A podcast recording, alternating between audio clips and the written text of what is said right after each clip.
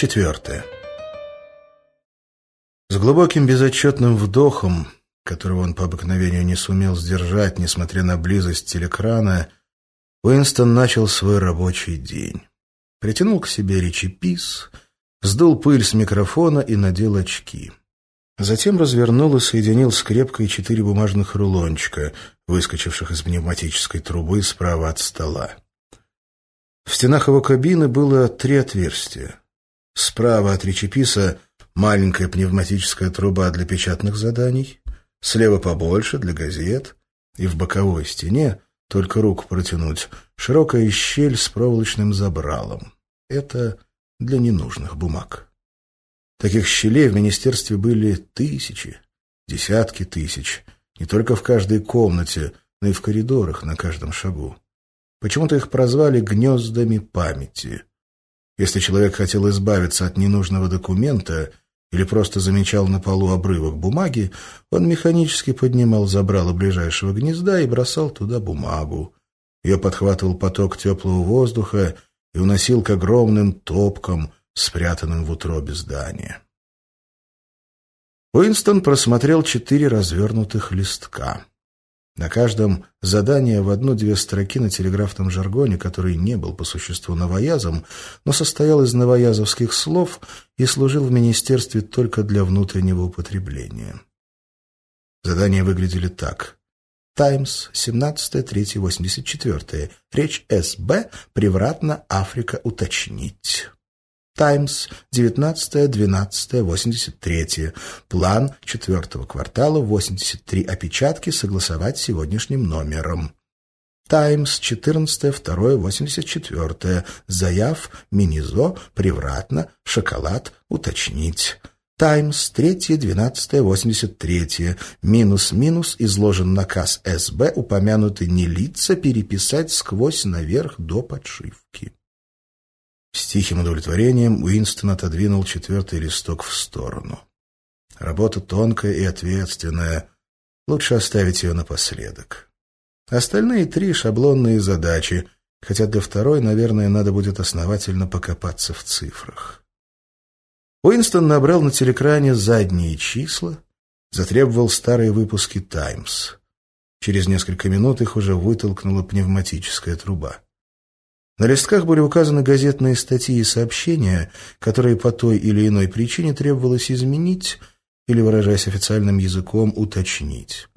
Например, из сообщения «Таймс» от 17 марта явствовало, что накануне в своей речи старший брат предсказал затишье на Южноиндийском фронте и скорое наступление войск Евразии в Северной Африке – на самом же деле евразийцы начали наступление в Южной Индии, а в Северной Африке никаких действий не предпринимали. Надо было переписать этот абзац в речи старшего брата так, чтобы он предсказал действительный ход событий. Или, опять же, 19 декабря «Таймс» опубликовал официальный прогноз выпуска различных потребительских товаров на четвертый квартал 1983 года, то есть шестой квартал девятой трехлетки. В сегодняшнем выпуске напечатаны данные о фактическом производстве, и оказалось, что прогноз был совершенно неверен. Уинстону предстояло уточнить первоначальные цифры, дабы они совпали с сегодняшними. На третьем листке речь шла об очень простой ошибке, которую можно исправить в одну минуту. Не далее, как в феврале Министерство изобилия обещало, категорически утверждало, по официальному выражению, что в 1984 году норму выдачи шоколада не уменьшат. На самом деле, как было известно и самому Уинстону, в конце нынешней недели норму собирались уменьшить с 30 до 20 граммов. Ему надо было просто заменить старое обещание предуведомлением, что в апреле норму, возможно, придется сократить. Выполнив первые три задачи, Уинстон скрепил исправленные варианты, вынутые из речеписа с соответствующими выпусками газеты, и отправил в пневматическую трубу. Затем почти бессознательным движением скомкал полученные листки и собственные заметки, сделанные во время работы, и сунул в гнездо памяти для придания их огню. Что происходило в невидимом лабиринте, к которому вели пневматические трубы, он в точности не знал. Имел лишь общее представление. Когда все поправки к данному номеру газеты будут собраны и сверены, номер напечатают заново, старый экземпляр уничтожат, и вместо него подошьют исправленный. В этот процесс непрерывного изменения вовлечены не только газеты, но и книги, журналы, брошюры, плакаты, листовки, фильмы, фонограммы, карикатуры, фотографии, все виды литературы и документов, которые могли бы иметь политическое или идеологическое значение. Ежедневно и чуть ли не ежеминутно прошлое подгонялось под настоящее. Поэтому документами можно было подтвердить верность любого предсказания партии – ни единого известия, ни единого мнения, противоречащего нуждам дня, не существовало в записях.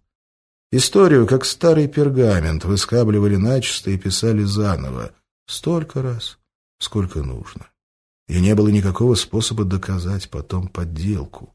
В самой большой секции документального отдела, она была гораздо больше той, где трудился Уинстон, Работали люди, чьей единственной задачей было выискивать и собирать все экземпляры газет, книг и других изданий, подлежащих уничтожению и замене. Номер «Таймс», который из-за политических переналадок и ошибочных пророчеств старшего брата перепечатывался, быть может, десяток раз, все равно датирован в подшивке прежним числом. И нет в природе ни единого опровергающего экземпляра. Книги тоже переписывались снова и снова и выходили без упоминания о том, что они переиначены.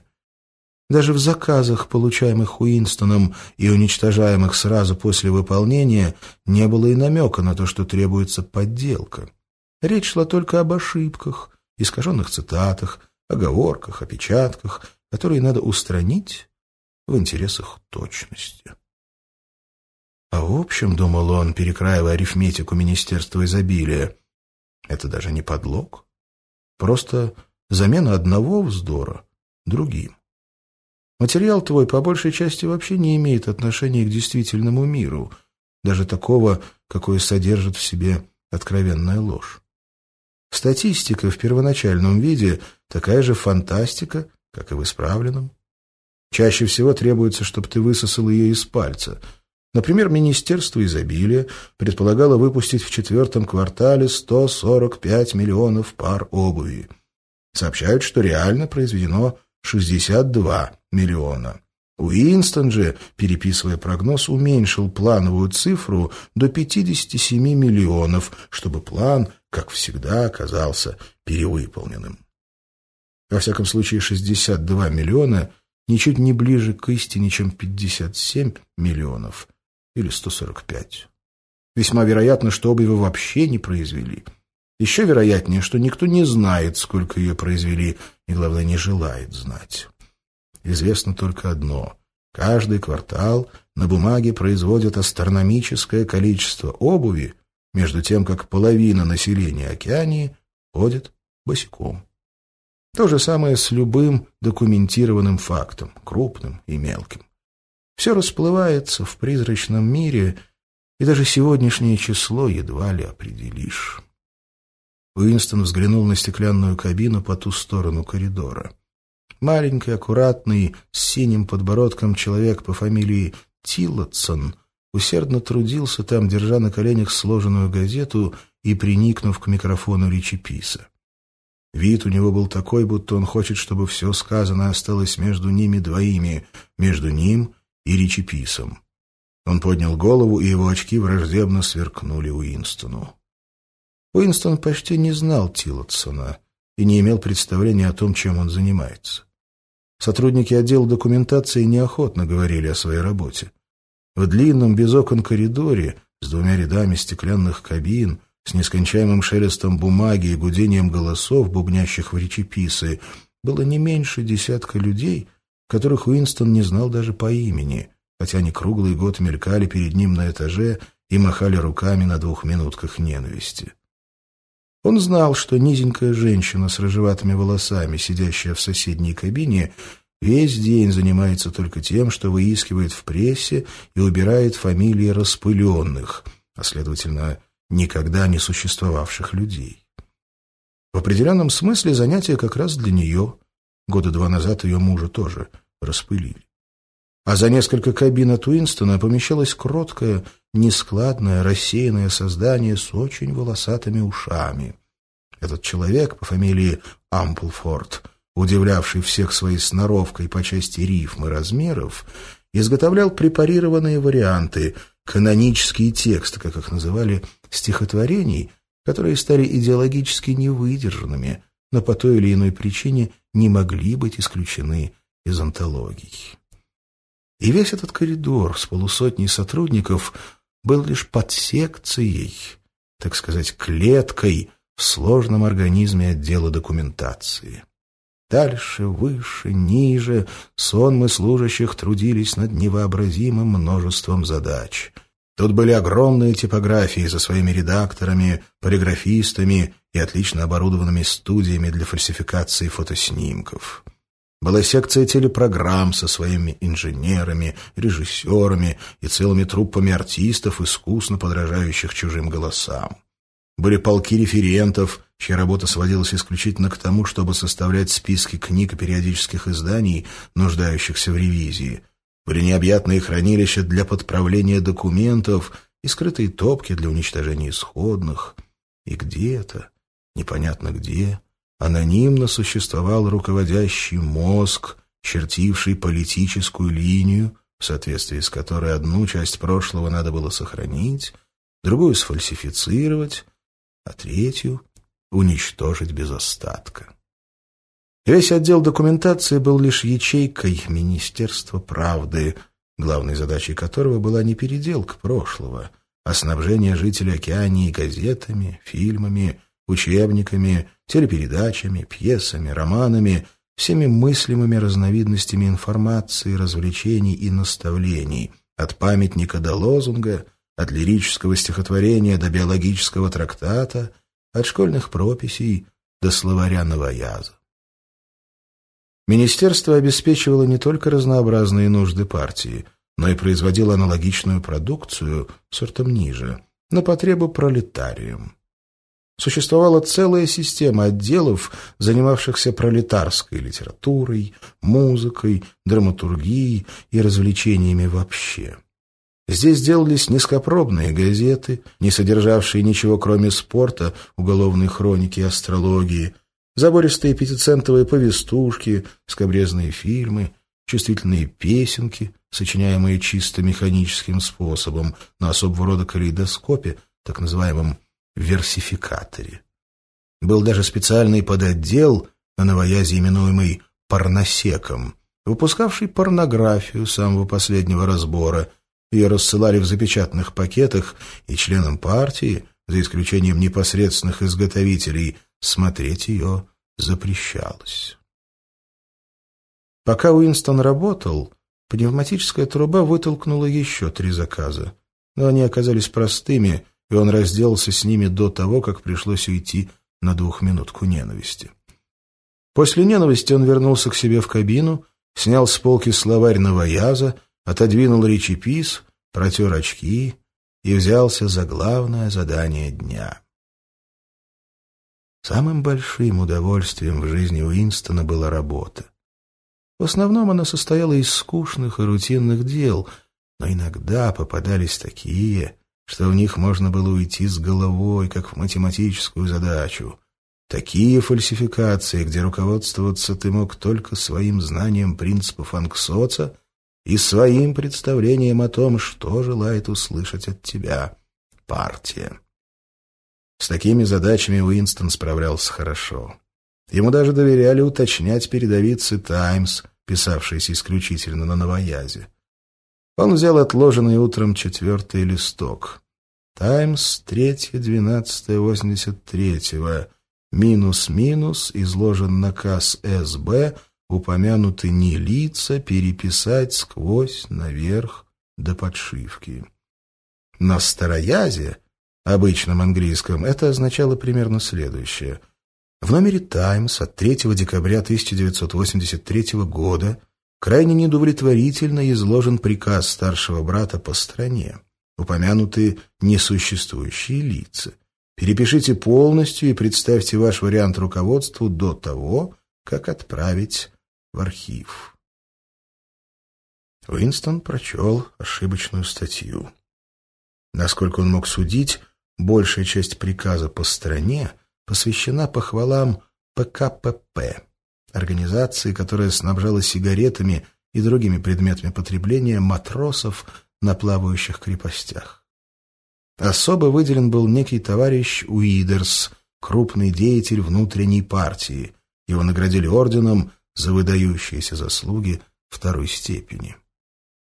Тремя месяцами позже ПКПП внезапно была распущена без объявления причин.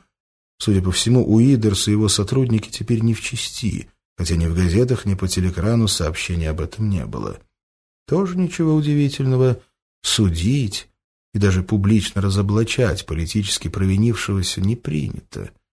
Большие чистки, захватывавшие тысячи людей, с открытыми процессами предателей и мысли преступников, которые жалко каялись в своих преступлениях, а затем подвергались казни, были особыми спектаклями и происходили раз в несколько лет, не чаще. А обычно люди, вызвавшие неудовлетворение партии, просто исчезали, и о них больше никто не слышал. И бесполезно было гадать, что с ними стало. Возможно, что некоторые даже оставались в живых. Так в разное время исчезли человек тридцать знакомых Уинстона, не говоря о его родителях. Уинстон легонько поглаживал себя по носу скрепкой. В кабине напротив товарищ Тилотсон по-прежнему таинственно бормотал, прильнув к микрофону. Он поднял голову, опять враждебно сверкнули очки. «Уж не той же ли задачей занят Тилотсон?» — подумал Уинстон. «Очень может быть. Такую тонкую работу ни за что не доверили бы одному исполнителю. С другой стороны, поручить ее комиссии значит открыто признать, что происходит фальсификация». Возможно, не меньше десятка работников трудились сейчас над собственными версиями того, что сказал на самом деле старший брат. Потом какой-то начальственный ум во внутренней партии выберет одну версию, отредактирует ее, приведет в действие сложный механизм перекрестных ссылок, после чего избранная ложь будет сдана на постоянное хранение и сделается правдой. Уинстон не знал, за что попал в немилость Уидерс. Может быть, за разложение или за плохую работу. Может быть, старший брат решил избавиться от подчиненного, который стал слишком популярен. Может быть, Уидерс или кто-нибудь из его окружения заподозрен в уклоне. А может быть, вероятнее всего, случилось это просто потому, что чистки и распыления были необходимой частью государственной механики. Единственный определенный намек содержался в словах «упомянуты не лица». Это означало, что Уидерса уже нет в живых. Даже арест человека не всегда означал смерть. Иногда его выпускали, и до казни он год или два гулял на свободе. А случалось и так, что человек, которого давно считали мертвым, появлялся словно призрак на открытом процессе и давал показания против сотни людей, прежде чем исчезнуть, на этот раз окончательно. Но Уидерс уже был не лицом. Он не существовал. Он никогда не существовал. Уинстон решил, что просто изменить направление речи старшего брата мало. Пусть он скажет о чем-то совершенно не связанном с первоначальной темой. Уинстон мог превратить речь в типовое разоблачение предателей и мыслепреступников. Это слишком прозрачно, а если изобрести победу на фронте или триумфальное перевыполнение трехлетнего плана, то чересчур усложнится документация. Чистая фантазия — вот что подойдет лучше всего. И вдруг в голове у него возник, можно сказать, готовеньким, образ товарища Гилви, недавно павшего в бою смертью храбрых. Бывали случаи, когда старший брат посвящал наказ памяти какого-нибудь скромного рядового партийца, чью жизнь и смерть он приводил как пример для подражания. Сегодня он посвятит речь памяти товарища Агилви. Правда, такого товарища на свете не было, но несколько печатных строк и одна-две поддельные фотографии вызовут его к жизни. Уинстон на минуту задумался, потом подтянул к себе речепис и начал диктовать в привычном стиле старшего брата. Стиль этот военный, одновременно педантический, благодаря постоянному приему, задавать вопросы и тут же на них отвечать. Какие уроки мы извлекаем отсюда, товарищи? Уроки, а они являются также основополагающими принципами анксоца, состоят в том, и так далее и тому подобное, легко поддавался имитации. В трехлетнем возрасте товарищ Агилви отказался от всех игрушек, кроме барабана, автомата и вертолета. Шести лет в виде особого исключения был принят в разведчики. В девять стал командиром отряда. Одиннадцати лет от роду, услышав дядин разговор, уловил в нем преступные идеи и сообщил об этом в полицию мыслей. В семнадцать стал районным руководителем молодежного антиполового союза. В девятнадцать изобрел гранату, которая была принята на вооружение Министерством мира и на первом испытании уничтожила взрывом 31 евразийского военнопленного. Двадцати трехлетним погиб на войне. Летя над Индийским океаном с важными донесениями, был атакован вражескими истребителями, привязал к телу пулемет, как грузило, выпрыгнул из вертолета и вместе с донесениями и прочим ушел на дно. «Такой кончине, — сказал старший брат, — можно только завидовать». Старший брат подчеркнул, что вся жизнь товарища Агиловой была отмечена чистотой и целеустремленностью. Товарищ Агиловый не пил и не курил, не знал иных развлечений, кроме ежедневной часовой тренировки в гимнастическом зале, считая, что женитьба и семейные заботы несовместимы с круглосуточным служением долгу, он дал обет безбрачия. Он не знал иной темы для разговора, кроме принципов анксоца, иной цели в жизни, кроме разгрома евразийских полчищ, выявления шпионов, вредителей, мысли преступников и прочих изменников. Уинстон подумал не наградить ли товарища Агилви орденом за выдающиеся заслуги, но решил все-таки не награждать. Это потребовало бы лишних перекрестных ссылок. Он еще раз взглянул на соперника напротив. Непонятно, почему он догадался, что Тиллотсон занят той же работой. Чью версию примут, узнать было невозможно, но он ощутил твердую уверенность, что версия будет его. Товарища Гилви которого и в помине не было час назад, обрел реальность. Уинстону показалось занятным, что создавать можно мертвых, но не живых. Товарищ Агилви никогда не существовал в настоящем, а теперь существует в прошлом. Едва сотрутся следы подделки, будет существовать так же доподлинно и неопровержимо, как Карл Великий и Юлий Цезарь.